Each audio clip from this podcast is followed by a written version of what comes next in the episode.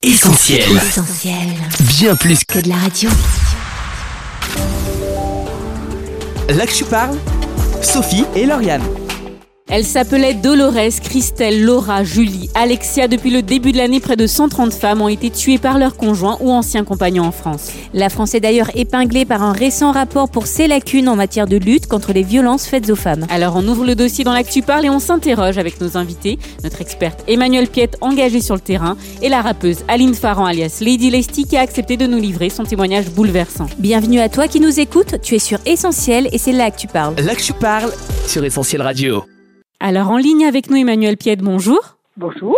Alors vous êtes médecin de PMI, la protection maternelle et infantile en Seine-Saint-Denis, et vous êtes aussi la présidente du collectif féministe contre le viol, dont l'action a permis de faire évoluer la loi sur le sujet. En tout cas, merci beaucoup d'avoir accepté notre invitation. Afin de mieux se rendre compte de l'ampleur du phénomène, on s'est demandé ce qu'on entendait par violences faites aux femmes. Avant de vous entendre là-dessus, je vous propose d'écouter un extrait de notre micro-trottoir.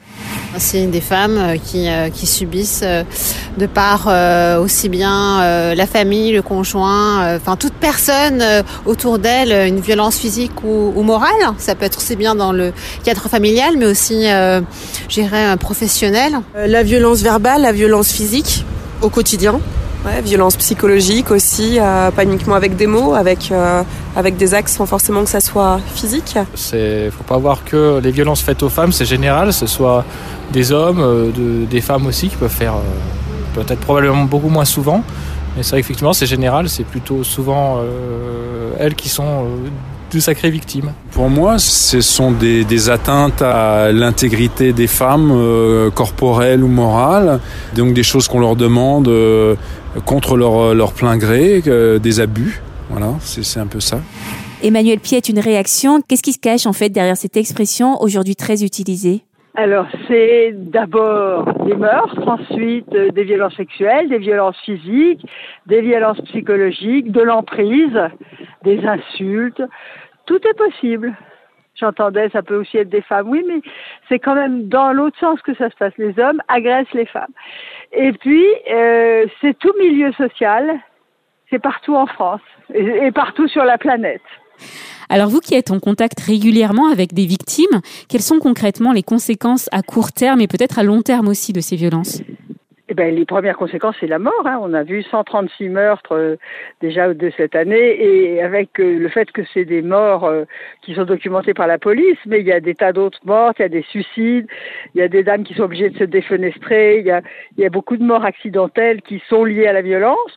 Et puis alors après, il y a des tas de maladies, des suicides. La violence entraîne. euh, on a cinq fois plus de risques de se suicider quand on a été victime de violences qu'autrement, des dépressions, des hospitalisations, des maladies chroniques, du diabète, de l'hypertension. C'est c'est vraiment un grave pourvoyeur de maladies et c'est un très grave problème de santé publique. Il est souvent question d'un sentiment de honte, de culpabilité même qui pousse les victimes à se taire. Emmanuel Piette, c'est quelque chose que vous vérifiez dans votre quotidien? La, la première chose qui pousse les victimes à se taire, c'est les menaces des agresseurs. hein. C'est-à-dire que la plupart du temps, ils leur ont dit si tu parles, on te prendra pour une folle, si tu parles, je te tue, si tu parles, je te retrouverai, si tu parles, je dirai à toute ta famille que t'es pas vierge, si tu parles, enfin des tas de choses qui sont des menaces très graves et qui font que les femmes ont assez peur de parler. Et l'autre chose qui fait qu'elles se sentent pas bien, c'est que les agresseurs ont souvent essayé d'inverser la culpabilité quand même, cette petite claque que je t'ai donnée, c'est bien parce que tu avais fait rétrécir le chandail que ma mère m'avait donné à mon anniversaire. Et donc, elle ne sait plus. Et cette inversion de la culpabilité fait que souvent, elles se sentent un peu responsables de ce qui s'est passé. Et c'est la première chose qu'on dit aux victimes. Quand tu es victime, tu y es pour rien. C'est l'agresseur qui n'a pas le droit de faire ce qu'il t'a fait. Alors en 2017, le scandale Weinstein éclate aux États-Unis. L'affaire entraîne de nombreuses manifestations et une grande mobilisation sur les réseaux sociaux. Vous-même, Emmanuel Piette, vous étiez euh, présente avec d'autres militantes à la cérémonie des Césars en 2018 aux côtés euh, Oui. des actrices et réalisatrices engagées contre les violences faites aux femmes.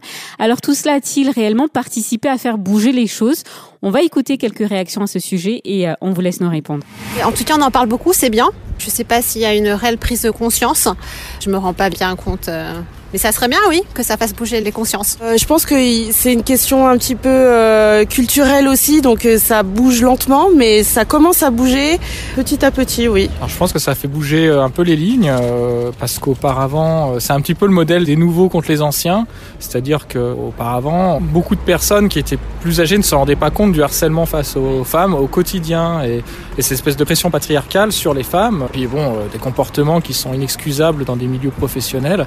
Donc ça c'est bien, enfin MeToo je pense que ça a vraiment libéré la parole et euh, ça a souhaité que ça continue. je pense qu'il y a eu une prise de conscience euh, collective, alors évidemment avec des, des, rejets, des réactions diverses et variées, mais effectivement une, avant tout une, une, conscience collective de choses que subissaient euh, les femmes dans, dans certaines pans de l'industrie ou de, du cinéma en l'occurrence. Alors Emmanuel Piet, votre réaction? Ben, je suis assez d'accord avec eux. Je pense que c'est une très très vieille histoire, les violences faites aux femmes. On revient de très loin, n'est-ce pas mm. Donc euh, petit à petit, euh, des gens parlent, des gens dans des milieux où on n'aurait jamais pensé ça. Et puis nous, on a eu par exemple la permanence téléphonique viol femmes information, des femmes qui appelaient après les, les scandales de MeToo en disant si elles ont le courage, ces femmes-là, de parler, nous aussi. Je veux dire que c'est encourager les autres à parler et ça a été extrêmement important pour beaucoup d'entre elles. Et puis ça a continué avec Adèle Haenel, Valentin ces, ces femmes courageuses, elles donnent envie aux autres d'être courageuses. Alors, un rapport rendu public mardi 12 novembre souligne les lacunes françaises en matière de lutte contre les violences faites aux femmes. En effet, dans 65% des cas où des violences existaient avant le meurtre, la police avait été informée. Seuls 18% des mains courantes aboutissent à une enquête et 80% des plaintes sont classées sans suite. La ministre de la Justice s'est ainsi exprimée. Très clairement, ça ne va pas. La chaîne pénale n'est pas satisfaisante je la cite. Emmanuel Piette, comment euh, expliquer de telles défaillances dans cette chaîne pénale, mais aussi dans la prise en charge des victimes? Alors ça, c'est vraiment ce que toutes les associations disent, c'est que au niveau chaîne pénale, comme on dit, eh ben c'est tout à fait une carence. Je veux dire, 75% des affaires classées et puis des meurtres après, on voit la carence. Je dirais que notre loi, elle est basée sur la présomption d'innocence, avec son presque corollaire de faire que la victime est une présumée menteuse. Et donc, nous, on a vraiment la volonté que, en corollaire de la présomption d'innocence, il y ait une présomption de crédibilité pour les victimes. À l'heure actuelle, si on va au commissariat et qu'on dit mon mari m'a menacé de mort, on risque fort de se faire dire c'est pas encore arrivé, on peut rien pour vous eh ben, je crois qu'il faut avoir dans la tête que ces gars sont extrêmement dangereux et qu'on devrait avoir un principe de précaution. Je pense que si on va tester le bracelet, ben, une dame qui vient dire mon mari m'a menacé de mort, il faut lui filer un bracelet. Parce que sans ça, on va passer encore à côté de tas de protection. Et aujourd'hui, que dit la loi concrètement? Quel recours euh, a-t-on si on est victime de violences conjugales? Et En vrai, la menace de commettre un crime est déjà un délit et on devrait en tenir compte. Et la loi n'est pas appliquée. Alors il y a une solution qui paraît logique, celle de quitter le foyer, de quitter le conjoint violent, fuir pour sauver sa vie dès les premiers coups. Euh, pourquoi dans les faits, euh, quitter son foyer, partir n'est pas si évident que ça? Fuir avec ses quatre enfants, je dis ça parce que j'avais vu une femme avant-hier comme ça, c'est beaucoup plus compliqué d'éloigner le conjoint qui avait essayé de l'écraser par exemple. Mhm. Emmanuel Macron a fait des droits des femmes la grande cause nationale hein, de son quinquennat. Le Grenelle sur les violences conjugales initié par le gouvernement touche à sa fin d'ici quelques jours. Alors parmi les mesures qui pourraient être mises en œuvre, il y a la levée du secret médical pour venir en aide aux victimes. Le sujet fait débat, c'est en tout cas ce qu'on a voulu vérifier. Je vous propose d'écouter quelques réactions. Je vais sortir peut-être de la question, mais je pense que c'est plutôt au niveau de tout ce qui est police euh, judiciaire où il faudrait qu'il y ait une autre action, que les femmes sachent aussi qu'il faut vraiment porter plainte et pas uniquement faire des mains courantes où il y aura pas du tout de suivi d'enquête. Je pense que c'est plutôt sur ce niveau-là plutôt qu'au niveau du secret médical. Oui, des demandes d'intervention de la part des voisins qui ne sont pas euh, suivies par la police parce que euh, c'est juste des cris, c'est juste une présomption et qu'on ne sait pas réellement ce qui se passe à l'intérieur. C'est vrai que ça arrive régulièrement et euh, ça ne devrait pas. Enfin, la police devrait prendre un peu plus en compte les appels sur ce genre de, situation. Après, lever le secret médical, le problème c'est que souvent les violences sont pas uniquement physiques, elles sont psychologiques aussi et le fait de faire intervenir une tierce personne va pas forcément euh, changer fondamentalement les choses. La remise en question doit venir euh, de la femme en elle-même en fait. Alors je pense que c'est difficile d'avoir une réponse euh, tranchée là-dessus. après que oui, certains professionnels puissent puissent enfin dévoiler ces situations-là, je pense que dans certains cas oui, c'est important, surtout quand la personne est très vulnérable et forcément ne soit pas lucide sur sa situation. C'est vrai que ça fait débat. Est-ce qu'on a forcément besoin de ça? Je vois plein plein de choses qu'il faut qu'on fasse au moins en parallèle hein, euh, jusqu'à effectivement euh, la responsabilisation de chacun sur euh, être témoin, assister, réagir quand voilà on est face à ces violences, à, à, ces choses, ces abus de, de femmes. et je crois que personnellement on peut déjà aussi beaucoup réagir. Alors Emmanuel Piette, quel est votre avis sur la question? Je trouve qu'ils sont très raisonnables, vos, vos personnes interrogées. Mmh. C'est, un petit côté paradoxal de penser qu'à chaque fois que les femmes veulent porter plainte, on classe leurs histoires dans 75% des cas et qu'on ferait une levée de secret professionnel pour que les médecins signalent des femmes qui ne le voudraient pas. Parce que bien entendu, faire des certificats pour les femmes qu'ils demandent, ça, tous les médecins le font. Alors bien sûr que ça serait intéressant d'être assuré que les médecins n'auront pas d'ennui quand ils font des certificats. Mais voilà, le problème de fond, c'est pas celui-ci. Moi, j'ai fait des dizaines de certificats. Ça n'a pas empêché la police et la justice de classer les histoires. Vraiment, le problème se pose pas là. Et communiquer sur maintenant, les médecins vont faire des signalements quand les dames ne veulent pas. Ça, c'est contre-productif parce qu'elles ne viendront plus. Emmanuel Piette, on arrive déjà à la fin de cette interview. Pour finir, est-ce que vous auriez quelques conseils à donner aux femmes victimes? Qu'on peut les aider, qu'il y a des ordonnances de protection pour les aider dans la des cohabitations, qu'il y a des téléphones grand danger. Tout ça, il faudrait leur dire, mais il faudrait encore qu'on s'en serve et qu'on applique les mesures qui existent. Emmanuel Piette, un grand merci d'avoir répondu à toutes nos questions. Alors pour nos auditeurs, deux numéros sont à retenir. Le 3919, numéro d'écoute nationale destiné aux femmes victimes de toute forme de violence. Il y a un autre numéro, le 0800 05 95 95, un numéro vert qui vous parle, Emmanuel Piette, puisqu'il est le fruit de votre travail. Ce numéro est destiné aux femmes victimes de viols ou d'agressions sexuelles, à leur entourage et aux professionnels concernés. Et puis il existe aussi de nombreuses associations qui proposent une ligne d'écoute gratuite et anonyme. C'est le cas d'Ilian Espoir, partenaire d'Essentiel Radio, dont le numéro est le 04 72 70 95 10. Emmanuel Piette, merci encore et euh, peut-être à bientôt sur Essentiel. Merci beaucoup. Eh bien, à bientôt. Là que je parle, Sophie et Lauriane. Les violences faites aux femmes, c'est un sujet qui te touche également. Alors pour aider Essentiel Radio à se mobiliser toujours plus pour ce genre de cause, rejoins toi aussi notre campagne de financement Ensemble Construisant. Ça se passe sur soutenir.essentielradio.com. On va marquer une pause en musique avec Close de Torren Wells et on se retrouve juste après avec le témoignage bouleversant d'une célèbre rappeuse, Lady Lesty. Elle nous rejoint en studio, alors à tout de suite. I remember the night. Back in late November, I was out in the cold, I was alone praying for answers. Je parle, Sophie et Lauriane. Vous êtes sur Essentiel. Ce 25 novembre, c'était la journée internationale pour l'élimination de la violence à l'égard des femmes. Une violence de plus en plus dénoncée et médiatisée ces dernières années. Mais si la parole se libère, la France, il faut le dire, reste encore défaillante dans la prise en charge des victimes, comme nous l'a confirmé notre experte il y a quelques instants, Emmanuel Piette, médecin de PMI en Seine-Saint-Denis et président du collectif féministe contre le viol. Une interview à retrouver en replay, Lauriane, dès la fin de cette émission. Mais avant, c'est Aline Farron, alias Lady Lesty, que nous recevons en studio. Là que je parle, Sophie et Lauriane. Bonjour Aline Farran. Bonjour. Alors Aline Farran, alias Lady Lesty Lamigal, vous êtes une des premières rappeuses françaises à vous être imposée sur la scène du hip-hop. Vous avez trois albums à votre actif, Black Mama, Hip Hop Thérapie et Second Souffle. Vous avez écrit un livre autobiographique dans la lumière, paru euh, aux éditions Les Arènes, un livre dans lequel vous revenez sur votre carrière, mais aussi sur les nombreuses épreuves que vous avez traversées. En tout cas, merci beaucoup d'avoir accepté notre invitation dans les studios d'Essentiel Radio. C'est moi qui vous remercie et je suis content d'être là en tout cas. Merci. Et c'est avec un grand mm. plaisir qu'on vous accueille. Alors, Aline Farran, quelques mots bien sûr sur votre carrière. Vous êtes l'une, on l'a dit, des premières femmes à avoir percé dans le rap, un milieu à l'époque très masculin et encore aujourd'hui, il faut le mm-hmm. dire. Artiste connu et reconnu, vous avez collaboré avec des artistes comme euh, Mary J. Blige, Joe Star, Jams. Bref, vous participez au tout premier concert de rap au Stade de France en 2002, il faut le souligner. Mm. Lady Lesty Lamiguel. Comment avez-vous réussi à tisser votre toile? Mm. Ah Je crois que voilà, j'ai pu euh, rencontrer les belles personnes, les bonnes personnes, parce que des fois on peut être euh, attiré par des personnes qui veulent entre guillemets vous attirer vers le bas. Et puis euh, j'avais un discours en fait, j'avais des choses à dire. Les gens voyaient que j'étais pas là pour faire la belle à la télé ou à la radio ou sur scène, mais à travers le micro, je voulais passer des messages en fait.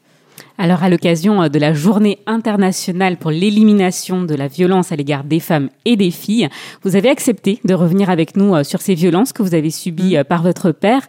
Mais euh, la violence à l'égard des femmes dans votre famille, ça commence d'abord avec celle subie par votre mère à la maison. Est-ce que vous pouvez nous dire un peu plus sur ce quotidien-là? En fait, je suis venue en France, j'avais 5 ans. Hein, mes parents ils sont venus chercher du travail ici. Je viens de la Guadeloupe c'était français, mais à la métropole, il y avait plus de travail que sur l'île. Donc, euh, ils sont partis un an avant, et puis ils m'ont fait venir moi, et puis mon petit frère Rudy, celui qui est décédé à 22 ans. Et euh, comme je le dis souvent, c'est que quand j'étais en Guadeloupe, j'avais de l'amour de ma famille, j'étais élevée par mes grands-parents, mes, mes tantes, mes oncles, tout le monde nous aimait, on, recevait de l'amour, de l'attention. Et puis quand on arrivait euh, en France, en métropole, c'était exactement le contraire en fait. On est arrivé dans une famille où le couple ne se parlait pas. Ma mère subissait plus qu'elle ne vivait en fait. Et euh, le problème, c'est que mon père, en fin de semaine, peut-être pour se décharger de toute la pression qu'il a eue au travail, il sortait, il buvait, il rentrait à la maison et c'est comme si c'était logique pour lui que ma mère soit le punching ball sur lequel il allait faire sortir son stress, faire sortir euh, ce qu'il a subi au travail, peut-être des insultes, j'en sais rien. Et mon père aussi nous frappait selon ses lubies. Et surtout ma maman qui était la victime de mon père. C'est quelqu'un de doux, de gentil, de... Bon, c'est vrai qu'elle n'était pas très démonstrative au niveau des sentiments, mais voilà, c'était quelqu'un de gentil. Et mon père en a profité pendant des années. Il a frappé, frappé, frappé, frappé. Il y avait une anecdote qui m'est restée, c'est que elle a tellement subi de coups qu'à un moment donné, il voulait encore la frapper et puis euh, elle a sauté du, de la fenêtre du premier étage de chez nous. Elle s'est cassé les deux talons. Ça veut dire que elle préférait se blesser plutôt que de subir les coups de mon père parce que ces coups, c'est comme si c'était plus le même le même personnage. C'est comme si quelque chose était rentré en lui et il voyait plus que c'était ma mère. je pense que dans son cœur, il aimait. Je vais pas dire que quand on la frappait, c'était pour lui montrer qu'il aimait. Je pense pas. Hmm. Mais il avait beaucoup de mal à lui montrer. Et sa seule manière de s'exprimer, il aurait pu parler à ma maman, me lui dire ce qui se passait, pourquoi il était en colère, pourquoi, je sais pas. Mais sa seule manière de s'exprimer, c'était les coups. C'était le seul homme de sa vie, elle a vécu ça jusqu'au jour où elle a décidé de divorcer d'avec lui, en fait. Aline Farran, un jour, euh, malheureusement, votre père ne se contentera plus euh, de vous donner des coups. Il va aller plus loin, beaucoup trop loin. Ouais, ça s'est passé quand j'avais, euh, en fait, je suis devenue une femme, en fait, parce que avant, j'étais j'étais une enfant. Et euh, c'est comme s'il y avait eu un, un, déclic en fait. J'étais plus sa petite fille, j'étais devenue une femme potentielle en fait. Il avait toujours l'habitude depuis que je suis petite de, m'emmener me balader avec lui. Et bon, effectivement, ça ça se terminait pas très bien parce que la plupart du temps, il, il allait de d'ami en ami, il allait de bar en bar, il buvait tout ce qu'il trouvait sur sa route. Et puis quand il fallait rentrer, ben là c'était le problème parce qu'il était ivre et que il fallait gérer. Et moi, depuis, depuis 8, 9 ans, j'étais obligée d'être sur mes gardes, de le réveiller parce que des fois, il conduisait, il allait foncer sur quelqu'un. À chaque fois qu'il sortait, il, aurait pu appeler mes frères, mais en fait, il, aimait bien quand j'étais avec lui, en fait. Et puis, euh, donc ce jour-là, quand il m'a dit de viens, on va se promener, bon, ben moi, j'ai toujours eu l'habitude de faire ça avec lui. Je, voilà, mon père, il avait beaucoup de faiblesses, mais ça restait mon père, donc. Euh, et il m'emmène avec lui ce jour-là mais il y avait quelque chose qui me dérangeait, comme si c'était une espèce de warning, de, de clignotant qui, qui, qui était rouge, mais je comprenais pas pourquoi. Pourquoi j'aurais eu peur de lui C'était voilà, c'est mon papa. Et puis euh, il, nous emmène, il m'emmène dans un centre commercial, pas loin de là où j'habitais, dans 95, c'était vers Sarcelles. Il rentre dans le centre commercial et puis c'est un parking, il faut descendre pour, trouver des places. Donc il va tout en bas du parking. Bon, je suis pas trop attention, voilà, je suis dans mes pensées, bon. Et euh, on arrive en bas et puis euh, je trouve ça bizarre qu'on on, se gare aussi, bas en fait. Le clignotant qui, était là, qui sonnait, je me disais, je, je comprenais pas pourquoi. Et puis tout d'un coup, c'est comme un sixième sens en fait. On pourrait dire ça comme ça, mais et puis je me retourne vers lui. Moi, je peux pas dire que je lis dans les regards des gens, mais ce jour-là, j'ai lu dans son regard un désir horrible en fait, et j'ai compris ce qu'il voulait faire. Et j'essaie de me sauver, et en fait, il a appuyé sur le bouton pour fermer la porte de la voiture. Et là, je panique, je panique.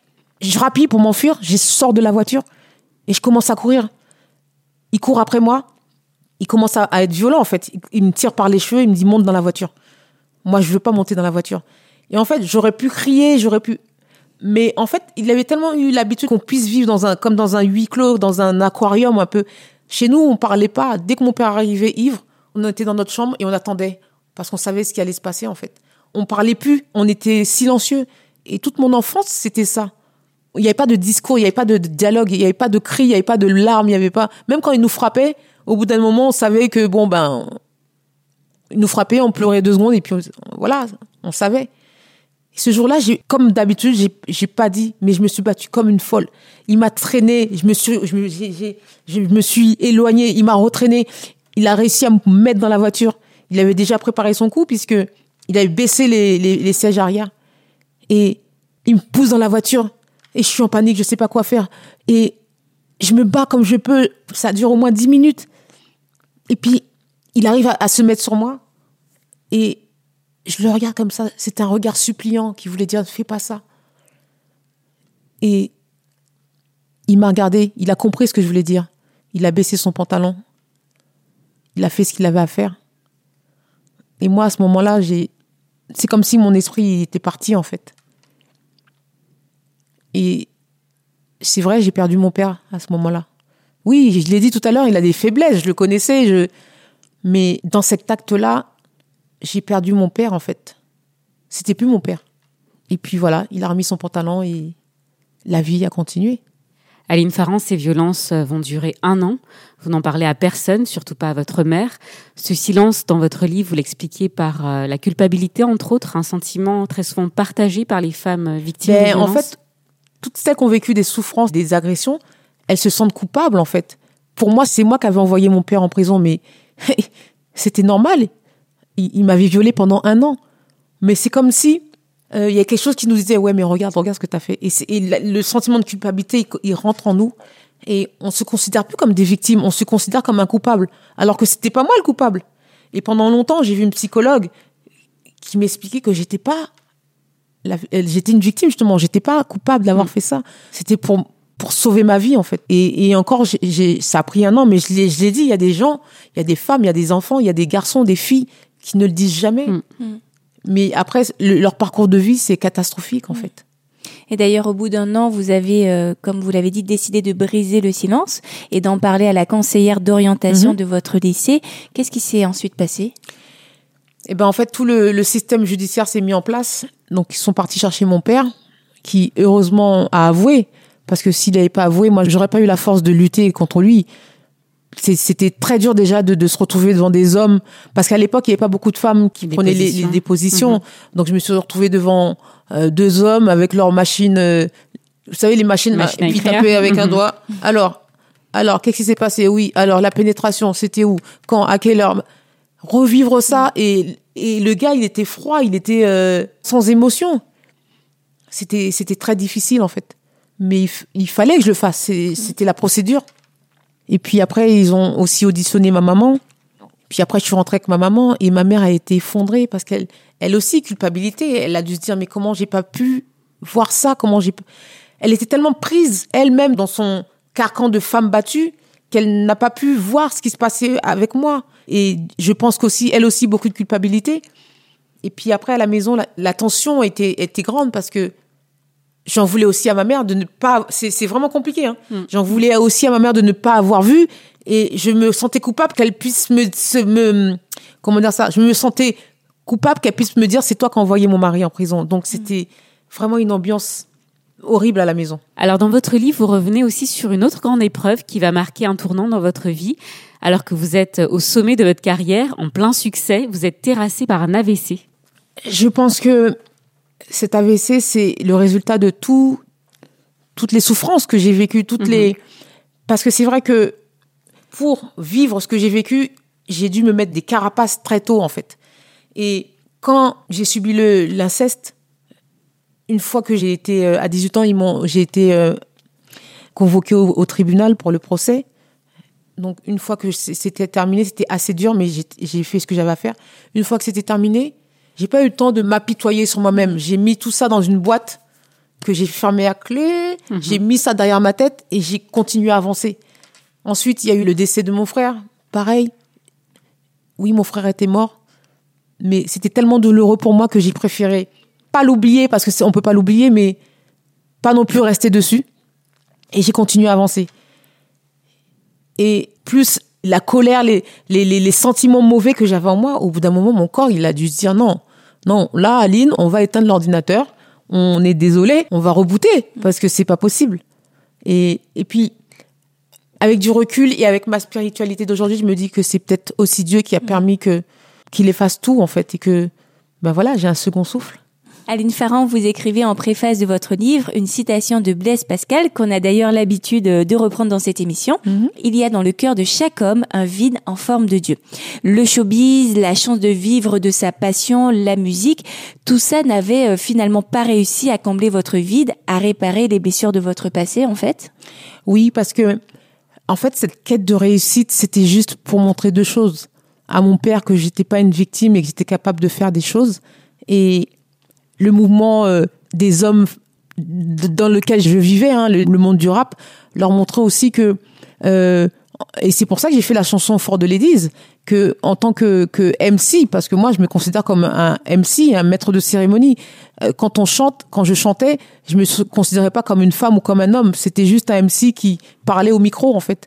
C'est pour montrer aussi aux hommes de l'époque que que voilà j'avais des textes que, que toutes les femmes aussi, euh, pouvaient euh, les femmes qui voulaient en tout cas quand elles étaient sur scène elles pouvaient euh, partager les idées comme comme eux en fait et que c'est pas euh, c'est pas notre sexe qui faisait qu'on était euh, qu'on était rabaissable entre guillemets Alors en 2010, votre mère et votre sœur, malgré euh, toutes les épreuves et les violences qu'elles avaient elles aussi subies, se sont tournées vers Dieu.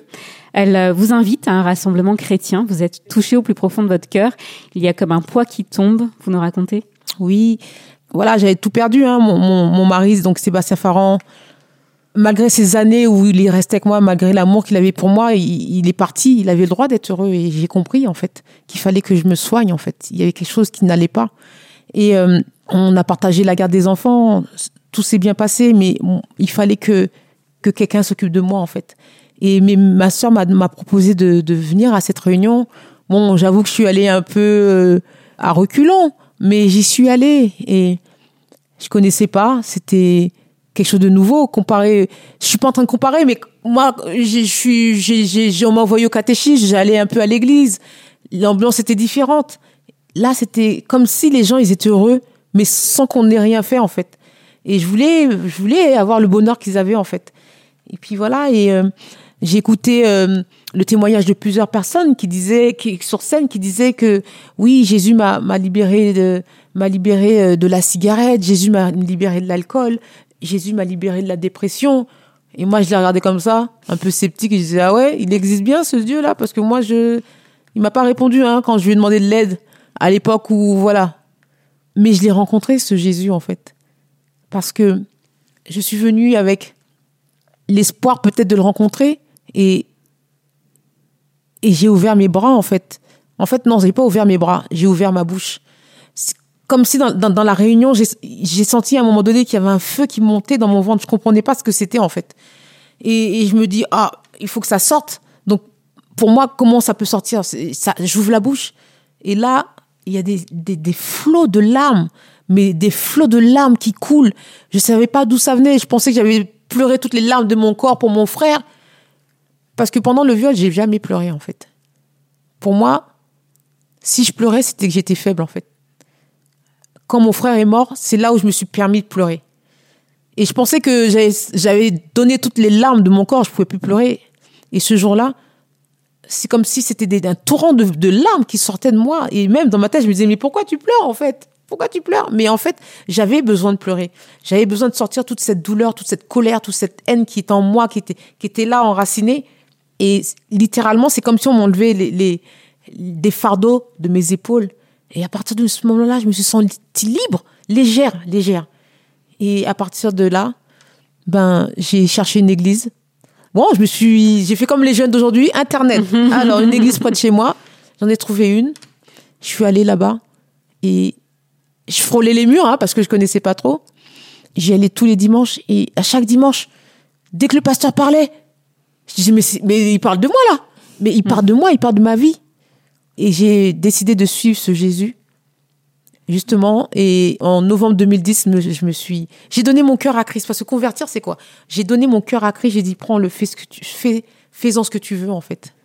Alors, en l'espace de quelques jours, vous, l'assoiffé d'amour, vous avez enfin trouvé cet amour, l'amour d'un père. Vous avez vécu une vraie libération Oui. intérieure, on peut le dire, Mhm. que vous n'aviez trouvé ni dans la musique, Oui, ni dans le succès, ni dans la psychothérapie, Mhm. ni même en amour. Vous commencez à lire la Bible, à prier. Qu'est-ce que concrètement ça va changer dans votre vie? Ça a changé que je me rends compte que Dieu m'aime, que le Dieu dont on me parlait au catéchisme, qui était mort sur la croix. Moi, je me souvenais d'un Jésus qui était mort sur la croix, mais non seulement il m'aimait, mais il était vivant. Parce que tout le changement qui, qui était fait en moi, il y avait que lui qui pouvait le faire. Donc, s'il pouvait le faire, c'est qu'il était vivant, c'est qu'il était là. Et j'ai continué à le chercher, j'ai continué à le chercher. Et ce qui a changé ma vie, c'est que il a mis sa main d'amour sur mon cœur et il a permis que, que j'arrive à pardonner à mon papa, en fait. Pardonner, c'est quelque chose de divin. On peut pas pardonner. Moi, en tout cas, de ce que j'ai vécu, je pouvais pas pardonner à mon père. Les violences, le- le- l'inceste, le, fait qu'il était égoïste, qu'il pensait qu'à lui, le fait qu'il ait battu ma mère, que- qu'on soit témoin de toutes ces choses. J'ai gardé des images qui sont, maintenant elles sont parties, mais pendant des années, c'était ancré en moi. Et je me suis dit, il n'y a pas moyen qu'un homme essaie de me toucher. Parce que c'est pas possible. Tout ça, le Seigneur me l'a enlevé. Et il a permis que je pardonne à mon père et que j'aille même le retrouver dans la rue pour, pour le serrer dans mes bras et lui dire, papa, je te pardonne. Ça, c'est juste magnifique. Il n'y a que Dieu. On peut dire tout ce qu'on veut. Si quelqu'un me dit Dieu n'existe pas, je pourrais lui prouver le contraire. Alors, euh, Aline Farron, on approche de la fin déjà de cette émission. Auriez-vous peut-être un dernier mot pour nos auditeurs, ceux qui ont euh, tout particulièrement euh, subi des abus en tout genre? Euh, au début, quand je voyais les femmes battues, j'en ai croisé plein dans ma vie, j'étais en colère après elles parce que je me disais mais pourquoi vous, pourquoi elles restent, pourquoi allez-vous-en, pourquoi vous restez là? Mais en fait, avec le temps, je me suis rendu compte que parce que ma mère était une de ces victimes, elles sont dans un dans un aquarium. Il y, a il y a des circonstances, elles ont des enfants, elles n'ont pas les moyens de, de s'en sortir toutes seules. Il y a des circonstances atténuantes. Et en fait, c'est pas évident pour ces femmes-là de, de s'en sortir. Il y, a il y en a qui ont cette force de caractère, il y en a qui ont ce déclic, il y en a qui, ont- qui veulent sauver leur vie, mais il y en a d'autres, elles sont plus discrètes, elles sont plus, plus fragiles. Mais je dirais juste ceci, je prie vraiment le Seigneur que, que il leur montre une lumière pour qu'elles puissent s'en sortir. Parce que tu peux pas forcer quelqu'un à partir, même si la femme, elle est battue tous les jours. Elle aime son homme, elle aime ses enfants. Mais voilà, je prie pour, cette, pour que Dieu montre une lumière, Dieu leur, donne une force pour qu'elles se rendent compte qu'elles ont été créées par Dieu et qu'elles n'appartiennent pas à leur homme, mais qu'elles appartiennent à Dieu. Voilà. Pour finir, Aline Farran, on, on l'a compris, la Bible occupe une place toute particulière dans votre vie. Est-ce que vous auriez euh, un extrait à nous partager, peut-être l'un de vos versets préférés? Oui, celui que, que, qui m'a fait venir à Christ, en fait. C'est euh, Matthieu 11, 28. Venez à moi, vous tous qui êtes chargés et fatigués, et je vous donnerai du repos. Eh bien, Aline Farron, merci beaucoup euh, de nous avoir livré votre témoignage. On rappelle le titre de votre livre, Dans la lumière, à retrouver aux éditions Les Arènes. Encore merci et très certainement à bientôt sur Essentiel. Merci beaucoup à vous. Au revoir. Là que tu parles, Sophie et Lauriane. Un témoignage bouleversant, vous en conviendrez, à retrouver en replay sur essentielradio.com ou sur notre appli. Et n'hésitez pas à liker et partager cette émission sur les réseaux sociaux, Facebook, Twitter ou encore Instagram, vous avez le choix.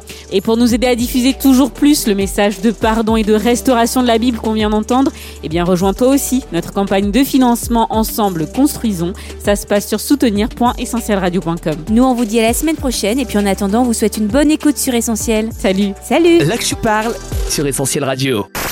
On retrouve tous nos programmes sur essentielradio.com.